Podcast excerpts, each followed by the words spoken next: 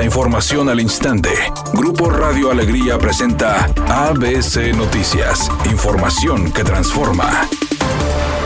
¿Qué tal? Muy buenas tardes, esta es la información. El gobernador de Nuevo León, Samuel García Sepúlveda, sostuvo un encuentro con Javier Becerra, el secretario de Salud de los Estados Unidos, con el objetivo de fortalecer la relación que permita crear proyectos binacionales en la materia. Samuel García intercambió experiencias con el experto norteamericano para abordar posibles proyectos que priorice la salud y servicios de primer mundo para los nuevo leoneses. Los proyectos estarían enfocados en el diagnóstico oportuno, tratamiento adecuado, cirugías de mínima invasión, así como rehabilitación, además de redireccionar esfuerzos para ofrecer terapias dirigidas, medicina personalizada y fomentar el desarrollo de investigaciones científicas.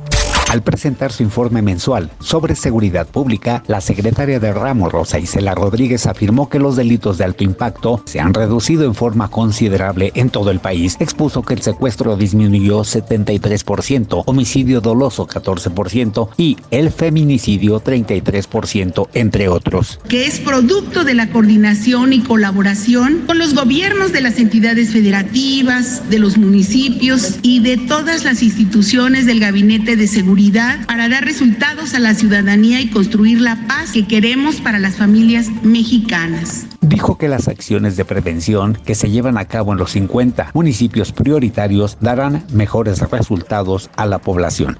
Editorial ABC con Eduardo Garza. Hay nulos resultados de la Profeco. ¿Hace cuánto que no hay operativos de bombas de gasolina para que den litros completos? ¿Hace cuánto que no revisan los taxímetros para que den kilómetros completos? Nunca han revisado los parquímetros y también les toca porque son aparatos de medición. Y hay que darle una sacudida a la Profeco para que se pongan a trabajar. ¿A poco no? Al menos esa es mi opinión y nada más.